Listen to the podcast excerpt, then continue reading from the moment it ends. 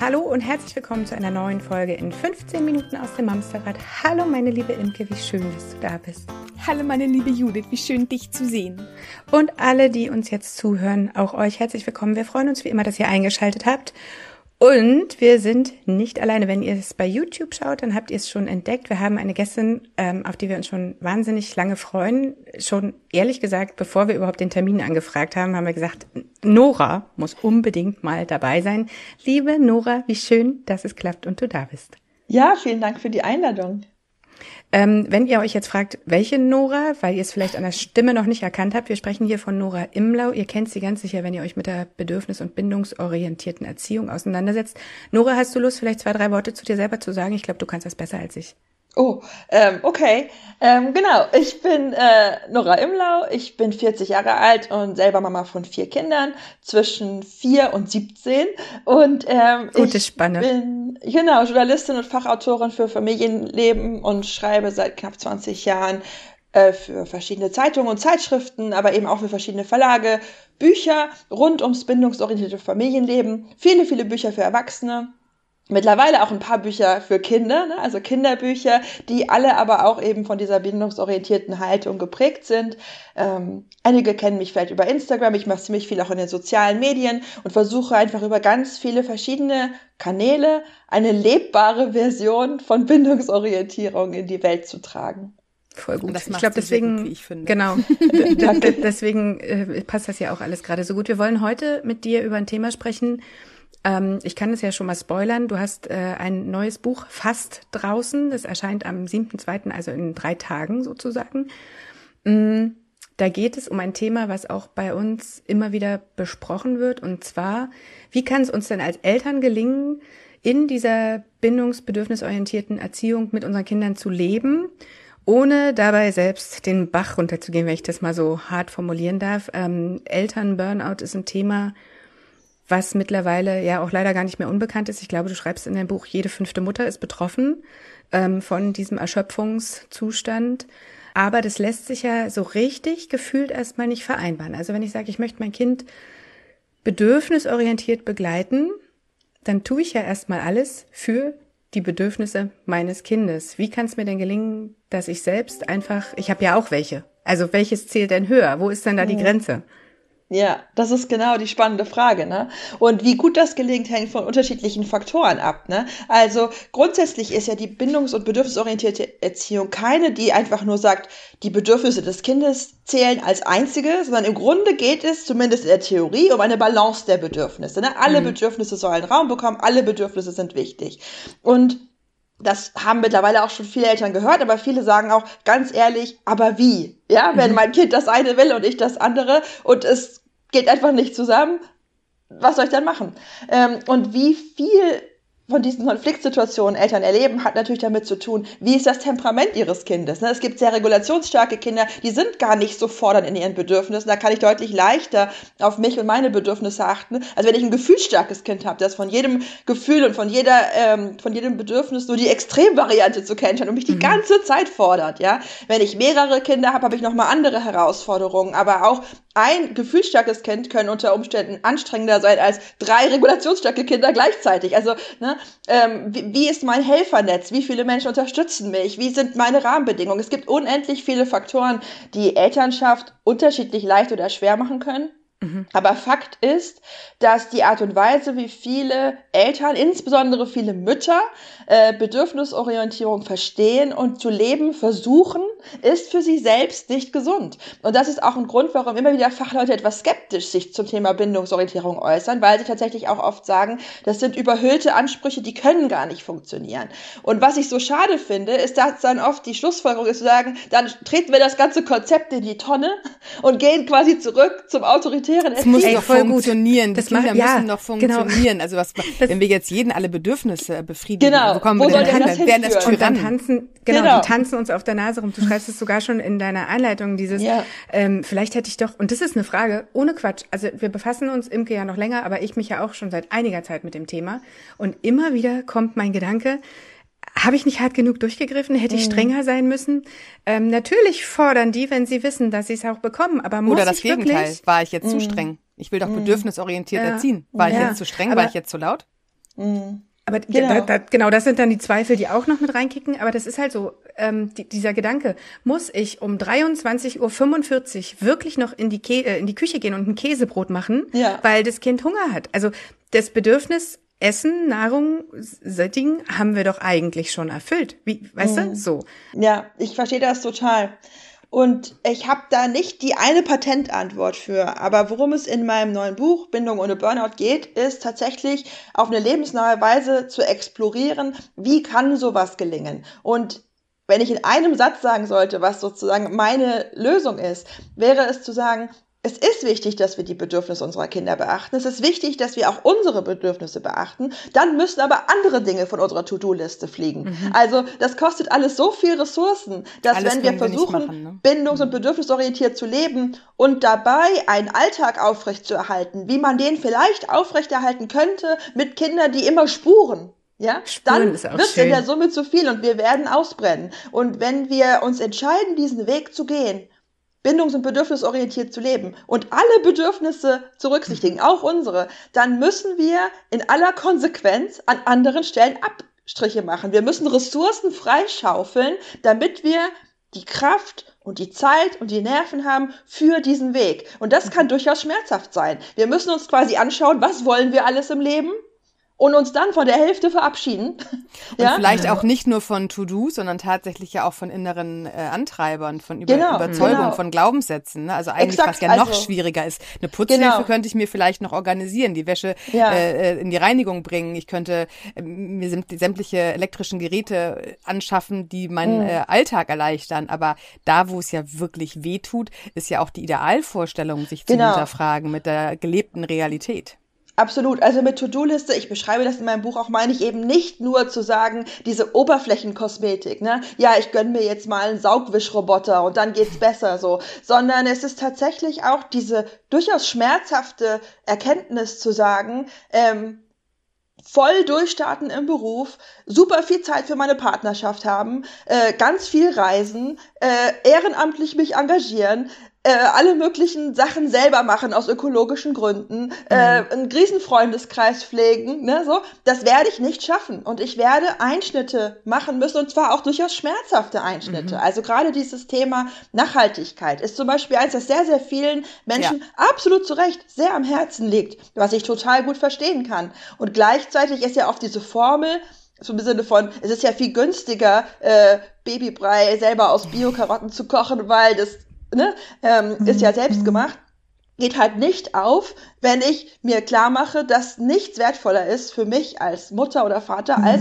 meine Zeit. Ja, und wenn ja. ich mir selber quasi sage, also eine Stunde meiner Arbeitskraft ist mindestens 180 Euro wert in diesem Setting, okay. dann ist das ein sehr teurer Babybrei. Total. Ja, und da muss ich dann teilweise wirklich auch Abstriche machen bei Dingen, die mir wichtig sind und sagen, zum Beispiel meine Bemühungen um plastikfreies Einkaufen und alle möglichen anderen Projekte, ja, stelle ich jetzt mal zurück für eine Zeit, für um die Ressourcen Zeit, zu genau. schaffen für ein bindungsorientiertes Miteinander. Ja. Und das fällt vielen unglaublich schwer, diese das sind ja wirklich Werte, mhm. die wir da auch letztlich gegeneinander abwägen müssen. Ähm, dann ja, bei unseren so Eltern sah es ja auch alles so leicht aus. Die haben ja auch alles ja. gemacht. Also unsere ja. Eltern waren ja, ne? Also ich glaube, auch hier kommt diese inneren äh, Überzeugung. Eine mhm. Mutter muss ja, das liegt mhm. uns ja in der Wiege, dass wir das ja alles können. Das und das muss uns ja alles genau. leicht fallen, das Muttergehen, das Bekannte. Mhm. Ähm, und tatsächlich sieht das ja auch bei allen anderen, also alle kriegen das ja viel mhm. besser hin als ich. Ich scheitere daran, aber wenn ich mir meine Nachbarin angucke, die sieht immer aus wie geleckt, die ist immer adrett, die Kinder sind immer sauber, hübsch und ordentlich und freundlich. Eine ziemlich krasse Formulierung. Also ich möchte gar nicht aussehen wie abgeleckt übrigens. Nein, nicht wie abgeleckt, wie geleckt. aber es ist nicht besser. Warte, ich habe, ich habe, darf ich, ähm, ich hab drei Gedanken. Ja, ja, das auch, das, das aus. Eben waren es noch zwei, jetzt sind es inzwischen schon drei. Ähm, ein, ein Nebensatz, den du gerade gesagt hast, den finde ich total wichtig, den möchte ich nochmal hervorheben. Und zwar, es ist alles immer nur für eine Zeit. Mm, also genau. wenn ich wenn ich merke, dass mein Leben mir gerade so dermaßen um die Ohren fliegt, dann mache ich es mal eine Zeit anders. Es sagt ja mm. niemand, dass ich für immer weitermachen muss mit äh, plastikfreiem äh, oder nicht plastikfreiem mm. Einkaufen, aber wenn es gerade einfach hilft, dann darf ich es auch gerne für eine Zeit anpassen. Mm. So. Das zweite ist, Ähm, ich glaube ganz ehrlich nicht, und das ist, das ist hart, aber das, das ist so, dass es ausreicht, an ein paar Ecken, ein paar Sachen fallen zu lassen. Ich glaube, ja. wir müssen uns direkt auch in dieser bedürfnisbindungsorientierten Erziehung schon von dem Gedanken verabschieden, dass immer alle Bedürfnisse Anklang finden. Das wird nicht funktionieren. So viel. Stunden hat unser Tag nicht, Absolut. so viel Kraft haben wir nicht. Also Absolut. selbst das steht auch wörtlich so in meinem Buch. Also das ist tatsächlich ganz wichtig. Also ähm, das ist auch oft so dieser Bindungsperfektionismus, nenne ich das, mhm. der tatsächlich auch nicht widerspiegelt, was die Bindungsforschung uns über Bindung sagt. Also das mhm. ist auch manchmal so ein interessantes Thema. Wir, wir sprechen ja ganz viel von Bindungsorientierung, ohne dass die meistens ordentlich definiert wird. Jeder versteht was anderes drunter. Mhm. Und ganz viele verstehen darunter Dinge, die nichts mit Bindung zu tun haben. Ne? Ne? Also Stoffwindeln, irgendwelche besonderen ja. Schuhe, Autositze, ja. hat nichts mit Bindung ja. zu tun, wird aber auf dem bindungsorientierten mhm. Kosmos zugeordnet. So. Ähm, und dazu kommt dann oft diese Idee, man sieht irgendwelche bindungsorientierten Influencer und die sagen dann, aus Bindungsgründen tue ich dies und das. Das hat oft nichts mit den Erkenntnissen mhm. der Bindungsforschung zu tun. Das, was die Bindungsforschung uns nämlich sagt, ist mega entlastend, nämlich für eine sichere und gesunde Bindung genügt ein grundsätzlich feinfühliges und responsives Verhalten. Und wenn wir das in jeder dritten Situation hinbekommen, reicht's. Mhm. Ja, und das ist so weit weg von diesen letzten 0,5 Prozent, über die wir uns oft den Kopf zerbrechen, im Sinne von, habe ich möglicherweise mein Kind mhm. falsch gelobt? Ja, das sind ja so diese Diskussionen, die wir dann ja. führen. Das ist so weit weg. Ja davon, was Voll. wir eigentlich als Fokus haben sollten, nämlich, mhm. dass unsere Kinder ganz grundsätzlich in der Haltung geborgen sind und aufwachsen, wo sie spüren, wenn ich ein Bedürfnis äußere, wird das nicht ignoriert, mhm. sondern wird das gesehen und benannt und versucht herauszufinden. Und selbst wenn es nicht sofort erfüllt werden kann, ist es nicht egal, ne? sondern ja. es ist irgendwie da und manchmal geht's halt nicht. Und da mhm. geht niemand von kaputt. Und nee, aber manchmal geht es nicht sofort. Genau, genau. Das, ist ja, das hilft ja auch, auch schon. genau. Thema. Je älter man aber wird, das, also auch wir Erwachsenen, also wenn ich mm. weiß, ich brauche morgens meine Ruhe, um überhaupt mm. in die mhm. Gänge zu kommen. Mein Kind will alles andere als Ruhe ja. ähm, und es tanzt überall rum und springt mir auf den Schoß und ähm, ich selber für mich erkenne, das stresst mich gerade wahnsinnig, mm. weil mein Bedürfnis ist eigentlich Ruhe und äh, ja. ein Kaffee. Kaffee ist kein Klar, Bedürfnis, okay, Doch, aber ein großes Bedürfnis, Grundbedürfnis. aber aber ähm, dass wir Erwachsenen ja wissen, okay, es geht jetzt gerade nicht. Jetzt mhm. gerade können wir uns ums Kind kümmern, das Zweijährige braucht mich gerade mehr als ich meine Ruhe, weil ich für mich als Erwachsener kann ja sagen, pass auf, in einer halben Stunde habe ich mein Kind im Kindergarten abgegeben mhm. und dann gehe ich ganz in Ruhe zur Arbeit oder ich gehe ganz genau. in Ruhe zum äh, Supermarkt oder ich gehe ganz in Ruhe überhaupt nach Hause. Ähm, also dieses Bedürfnis aufschieben, je älter mhm. wir werden, also ein Zweijähriges wird das noch nicht unbedingt wissen und auch im Zweifel ein Acht- oder Neunjähriges noch nicht und auch manchmal nicht ein Zwölfjähriges, aber mhm. wir Erwachsenen, wir können genau damit uns ja auch auffangen, dass wir sagen, okay, jetzt spüre ich gerade, mein Bedürfnis ist mega im mhm. Defizit, aber ey, ich bin nachher genau in dieser Möglichkeit, dass ich es nochmal so oder ähnlich für mich nochmal nachnähere. Mhm. Es mhm. muss nicht ad hoc in diesem Augenblick passieren, was beim ja. Zweijährigen oftmals ja doch ein bisschen schwieriger mhm. ist. Ja, und unsere Kinder, weil du jetzt gerade sagtest, ein acht, neunjähriger kann, kann das vielleicht auch noch nicht so. Unsere Kinder können und dürfen das ja auch im Miteinander mit uns ja. lernen, diesen Bedürfnisaufschub. Ja. Und ähm, das ist auch ein Stück weit unsere Verantwortung, da diesen Switch hinzukriegen. Ne? Also in der neugeborenen Zeit gewöhnen wir uns an, auf jedes Quaken hin sofort zu springen und zu sagen, alles, was du brauchst, es ist völlig Mama egal, was ich brauche, so, ne? Und das ist auch total äh, in uns biologisch angelegt mhm. und das ist auch sinnvoll, wenn ich und ein Neugeborenes so versorge. Ne? Und es ist wichtig mhm. für den mhm. Bindungsaufbau und für eine gewisse Zeit kann ich diesen Bedürfnisaufschub auf meiner Seite auch leisten. Ne? Also es gibt ja ganz viele Mütter von Neugeborenen, die so sagen, ähm, ich spüre dann manchmal gar keinen Hunger mehr, weil alles andere ist wichtiger ja. so, ne? Ja, das und das ist durchaus in Ordnung für eine gewisse Zeit. Aber wenn das der Dauermodus bleibt, wenn ich in diesem Modus mhm. auch noch operiere, wenn mein Kind anderthalb ist oder fünf oder 15, ja, dann habe ich mich quasi selber schon längst verabschiedet, daraus okay. meine eigenen Bedürfnisse überhaupt noch zu spüren und meinem Kind auch nicht die altersgerechte Entwicklung ermöglicht, Frustrationstoleranz zu entwickeln, Bedürfnisaufschub zu lernen. Und das können wir nicht sozusagen an Aber einem, an, ja. Da wird's spannend. Lass mich da ja. mal ganz kurz einhängen, weil genau das ist ja das, worüber ich mich heute sehr gefreut mhm. habe, auch mit dir zu sprechen. Ja. Weil viele Mamas haben ja Angst davor, ähm, das Vorbild zu übernehmen, mhm. dass Bedürfnisse auch später befriedigt werden dürfen, dass auch Mamas genau. Bedürfnisse gesehen werden, weil sie so sehr von ihren inneren Antreibern getrieben sind. Ja. Ich mache mein Kind ja kaputt. Wenn ich meinem genau. acht- oder neunjährigen Kind jetzt sage, es muss die Hausaufgaben machen und es darf jetzt nicht äh, Playstation spielen, beispielsweise, beispielsweise ähm, habe ich Angst, mein Kind kaputt zu machen. Mhm. Und das ist ja ganz oft das, was natürlich ich auch sehe, dass es missverstanden wurde, mhm. der, der ganze Ansatz. Aber es gibt tatsächlich viele Menschen da draußen, die Angst haben, etwas falsch zu machen. Also mhm, Angst auch absolut. dann auch tatsächlich, ja. ich habe auch Angst, meinem Zehnjährigen zu sagen, ähm, dass jetzt Mama und Papa Zeit ist und äh, das mhm. Kind bitte nach oben ins Zimmer zu gehen hat, weil jetzt ist Feierabend, es ist Elternzeit. Ja. Viele hadern genau an diesem Punkt. Und natürlich, du hast total recht, wir müssen das mhm. vorleben, damit unsere. Kinder das auch später für sich integrieren. Mhm. Aber da fange ich ja wieder bei mir an. Was ist denn, wenn ich von meiner Angst so blockiert bin, dass ich das gar nicht machen kann? Absolut. Das, das, warte mal kurz, das ist mein dritter Gedanke, den ihr ah. da beide gerade schon vorgegriffen habt, ihr ähm, Füchsinnen. Ähm, das ist aber genau das, also ja, ich, ich gehe voll mit und sage, das gibt viele Eltern, die in Anführungsstrichen Angst haben, ihr Kind dadurch kaputt zu machen. Mhm. Aber es gibt noch mehr Eltern, glaube ich, gerade mit kleineren Kindern, die sich gar nicht darüber bewusst sind, mhm. dass jetzt die Zeit ist, das einfließen zu lassen, also mhm. also dieses Bedürfnisaufschubding. Ich glaube, das ist vielen einfach gar nicht bewusst, dass das Kind möglicherweise inzwischen alt genug ist, dass es auch mal kurz warten kann, wenn ich mal aufs Klo muss. Ja. So.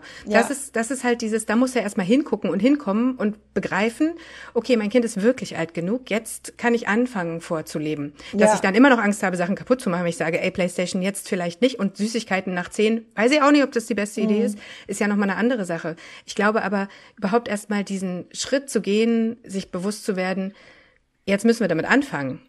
Also wann, wann macht man das? Woran ja, erkennt man das? So. Spannende Frage, kriege ich ganz oft gestellt. Ich habe ja ein Buch geschrieben, Vorbindung ohne Burnout. Das heißt, meine Grenze ist dein Halt. Ähm, und darum geht's da geht's genau um dieses Thema.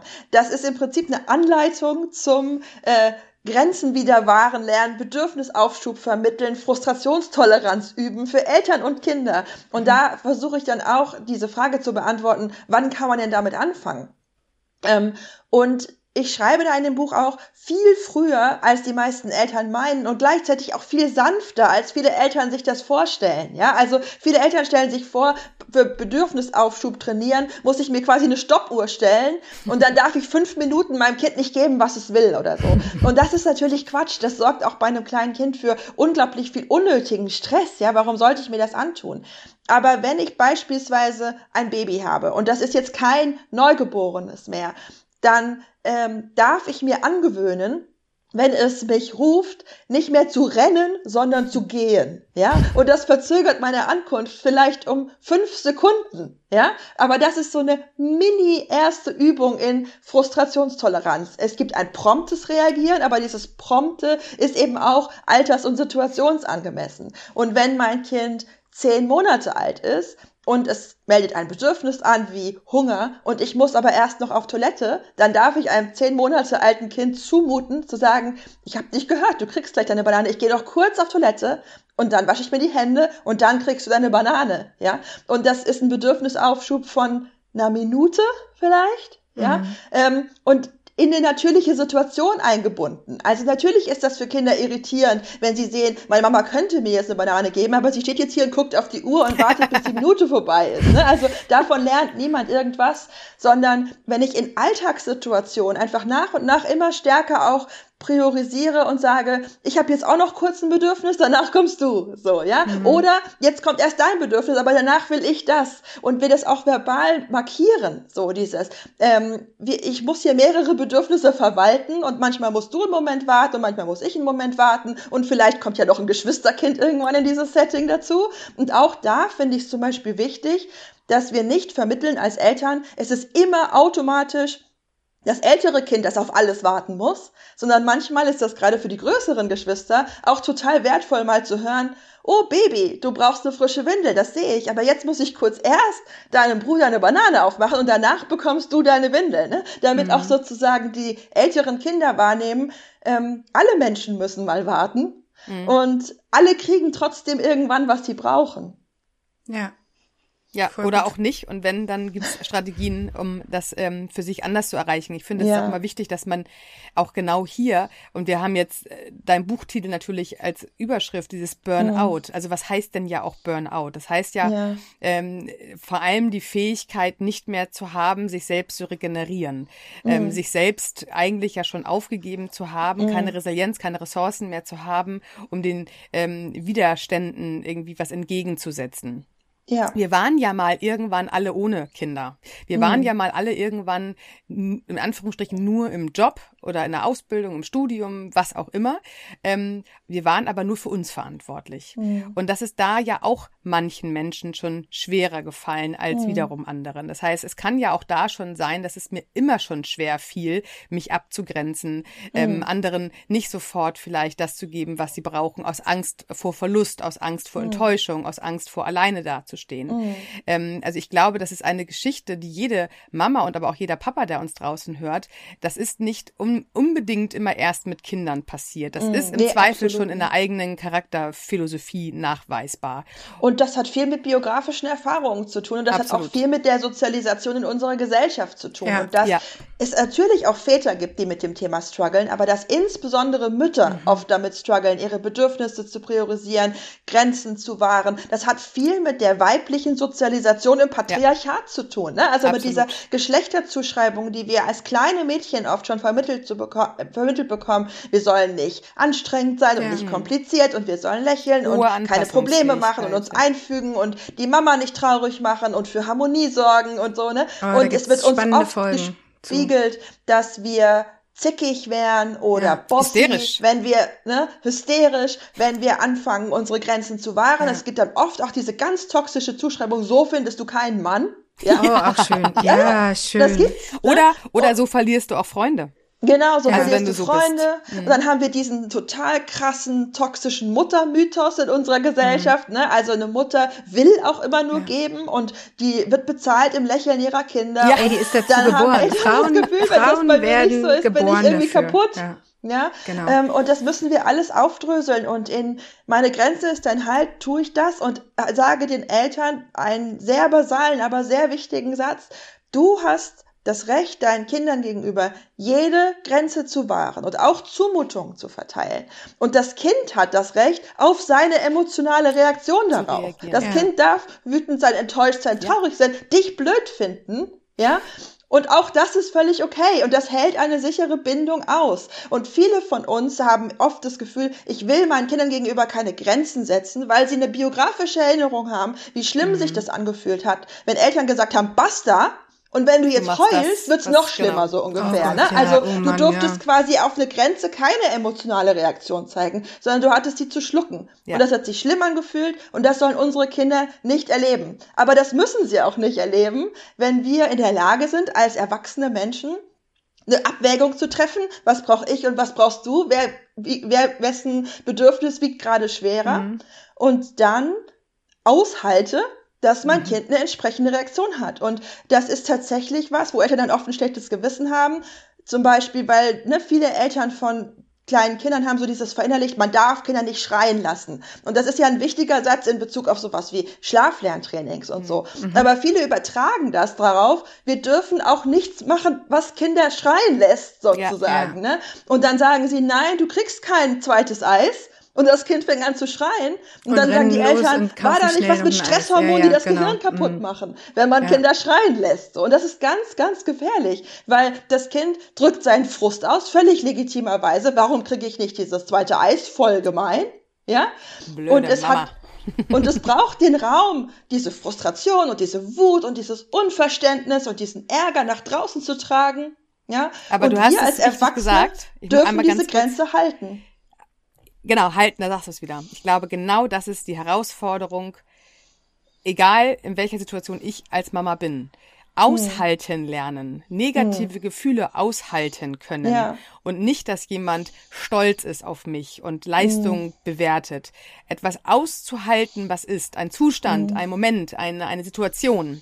Ja. Ohne gleich in die Reaktion zu gehen, ohne ja. gleich nach Lösungen zu suchen, ohne gleich nach, mach es besser, ich puste, dann ist der Schmerz weg oder ja, ich gebe dir das Eis, damit du aufhörst zu weinen. Was auch immer. Ich glaube, genau das ist die Herausforderung unserer ganzen Elterngeneration. Ja, weil wir als Kind nicht ausgehalten haben, wir haben erduldet und das ist ein ganz großer Unterschied. Absolut. Äh, und ich glaube, das ist wirklich, und das meinte ich eben mit meinem Vorsatz, dass diese Burnout Problematik und dieses Ausbrennen nicht nur etwas ist, was Mütter haben, sondern was wir im Zweifel auch schon als junge Frau hatten oder auch als junges mhm. Mädchen.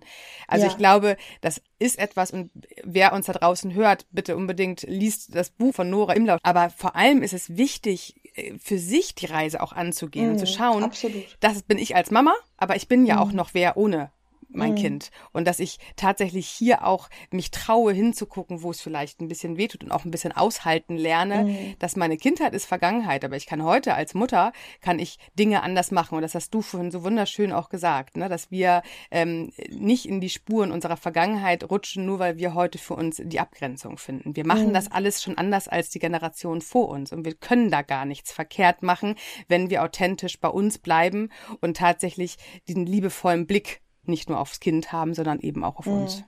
Genau, und das, was du beschreibst, dieses Annehmen lernen, das nenne ich radikale Akzeptanz.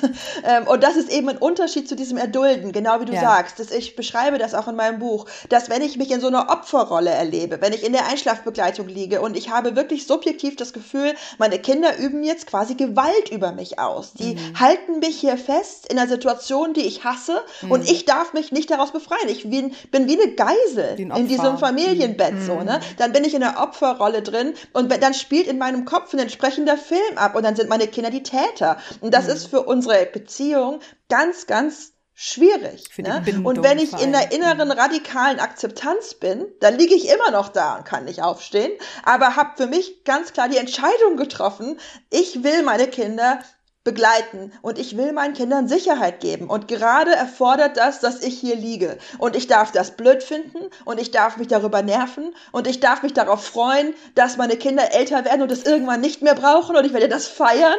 Ja. ja. Und aber ich gleichzeitig genau, halte ich das halt. jetzt ein Stück mhm. weit aus, weil ich mich dazu entschieden habe. Genau. Nicht, weil meine Kinder mich dazu zwingen, meine Kinder haben nicht die, Macht, so die ja. Macht, mit drei Jahren mich zu erpressen, im Familienbett zu bleiben. Ich kann machen, was ich will. Mhm. Aber ich will ja eigentlich hier bleiben, mhm. auch wenn ja. ich es nicht will. Weißt du, was ich ja. meine? Ja, ja, das absolut. ist radikale Akzeptanz. Sehr schön. Ich ähm, würde gerne noch ungefähr dreieinhalb Stunden weiter mit euch beiden reden. Ich habe das Gefühl, wir haben alle ganz schnell geredet, um möglichst viel Lust zu werden, weil ja, es ist ja, wirklich, genau. wirklich spannend. Aber wir müssen an der Stelle leider aufhören, weil unsere Zeit um ist. Ich werde deine Bücher, über die wir gesprochen haben, also ich will immer sagen, Burnout statt Bindung und es ist falsch. Ich mir das falsch. genau so ist es. ähm, und auch das äh, andere Buch, Meine was du erwähnt hast, halt. genau.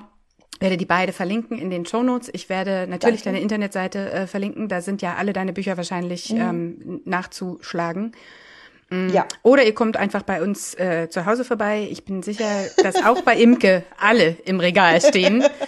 ähm, vor allem diese ganze gefühlsstarke Geschichte hat mir damals wirklich den einen oder anderen riesigen Aha-Moment äh, beschert. Vielen Dank nochmal dafür. Ja, gerne.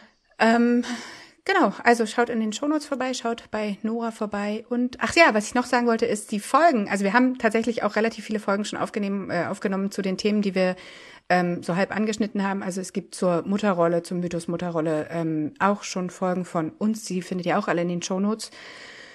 Ich bin fertig. Ich habe fertig. Nora, ich vielen, habe fertig. vielen genau. Dank, dass du da warst. Es war uns wirklich ja. eine ganz große Freude. So äh, kann die Woche Dankeschön. tatsächlich nur gut weitergehen, wenn die schon so gestartet ist. Also vielen Sehr Dank schön. und äh, danke für deine Zeit. Vielen, vielen Dank für die Einladung. Und ihr da draußen, passt gut auf euch auf. Und äh, wie war das so schön? Macht doch mal eine kleine Pause und legt euch in die Badewanne. Das hilft doch dann schon. okay, aber dann nur mit auf. dem Buch von Nora. genau. Also ihr Lieben, wir Kommt hören uns am Sonntag. Tschüss. Tschüss.